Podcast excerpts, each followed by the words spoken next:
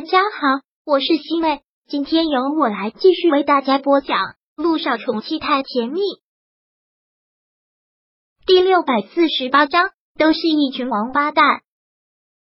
姚依依还真的是见识到了人性的冷漠，到了现在这个时候，谁也没有帮他的。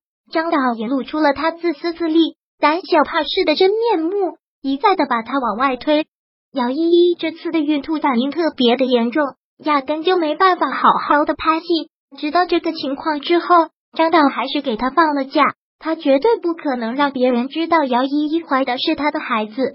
姚依依现在又回到了酒店，他的经纪人连是不让他出门，也不让他接触任何人。要是被拍到他任何的孕吐反应，这样他真的就无法翻身了。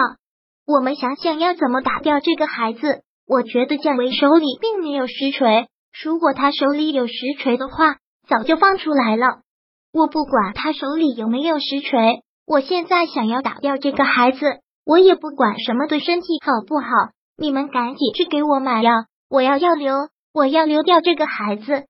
经纪人毕竟不是他的家人，对于这个他也不敢贸然去帮他做。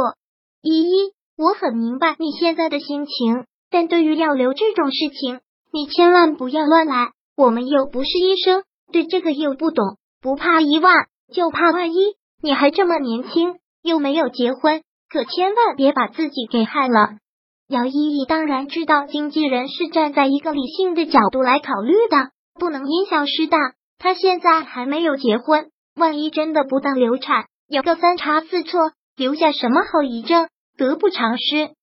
那我现在要怎么办？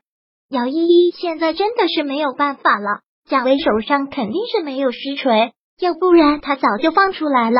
所以现在他不知道派了多少人盯着我，要是真被他拍到我去堕胎了，我也就无法翻身了。我们还是先稍安勿躁，不要自乱了阵脚。姚依依现在理性的想起来，也是自己特别的冲动，也没有考虑任何的后果，就这么做了。其实现在想想都特别的后悔。从第一次张博敲诈他的时候，他就应该主动的爆出他的不实身世，那样子还能得到粉丝们的原谅。现在被蒋雷爆出来，意义就不一样了。更糟糕的是，他被温景言利用，要上陆一鸣的床，被人抓住了把柄。要不是这样恶性循环的话，他也不至于沦落到这个地步。好像自己把自己逼到了一个死胡同里，怀孕了，连去医院堕胎都要小心翼翼。偷偷摸摸，哎，对了，依依，你那个姐姐不是在光明医院当妇产科的医生吗？她是这方面的专家。如果你真的想要流掉的话，你咨询一下她，让她给你开点药不就好了？姚一星听到这个名字，他都觉得讽刺无比。现在要他去求他了吗？这怎么可能？姚毅刚要说什么，他的手机便响了起来，是张导打来的。看到他的电话，姚依依也是燃起了一点希望，是不是他想到了办法？喂，张导，喂，依依，孩子你打掉了吗？张倒也是担心的，你可千万处理的干净一点，不要再被人知道了，也千万不要让别人知道这个孩子是我的。要是我们两个的事情被捅出去，影响最大的人还是你啊！本来以为他给他打电话是想到了什么办法。没想到是催他打掉孩子，这就算了。张导的话还没有说完，他继续说道：“依依，还有一件事情想要通知你，真的是特别的对不起，但也真的是没办法。贾维实在闹得厉害，他都直接闹到我太太那里去了。我太太知道你跟我可能发生了那种关系，她都要疯了。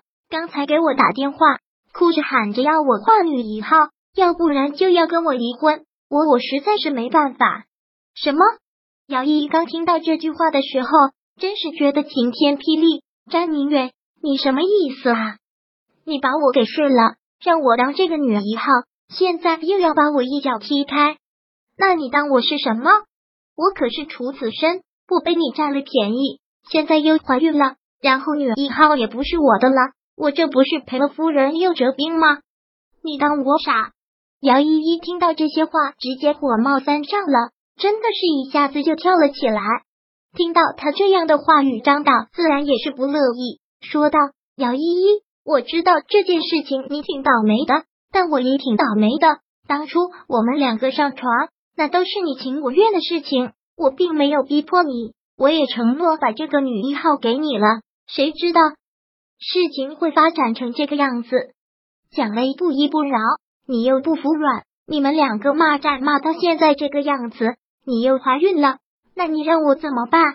我是有老婆孩子的人。”我不可能为了你跟我老婆离婚，那你是什么意思？你要我把这个孩子打掉，然后我再被换掉这个女一号？没有别的办法，我太太在那边闹得厉害，必须要我把你这个女一号给换掉，还要我把你给封杀了。我女儿也反对的厉害，你说我怎么办？张明远，你他妈还是不是人？当初的确是你情我愿。我把自己给了你之后，是为了这个女一号。现在你居然要换人，如果你一定要做的这么绝的话，那我也就破罐子破摔了。这个孩子我不打了，我就生下这个孩子。你要这么不让我活的话，我也不让你好过。姚依依，你可别自己作死，也不要用这样的话语来威胁我。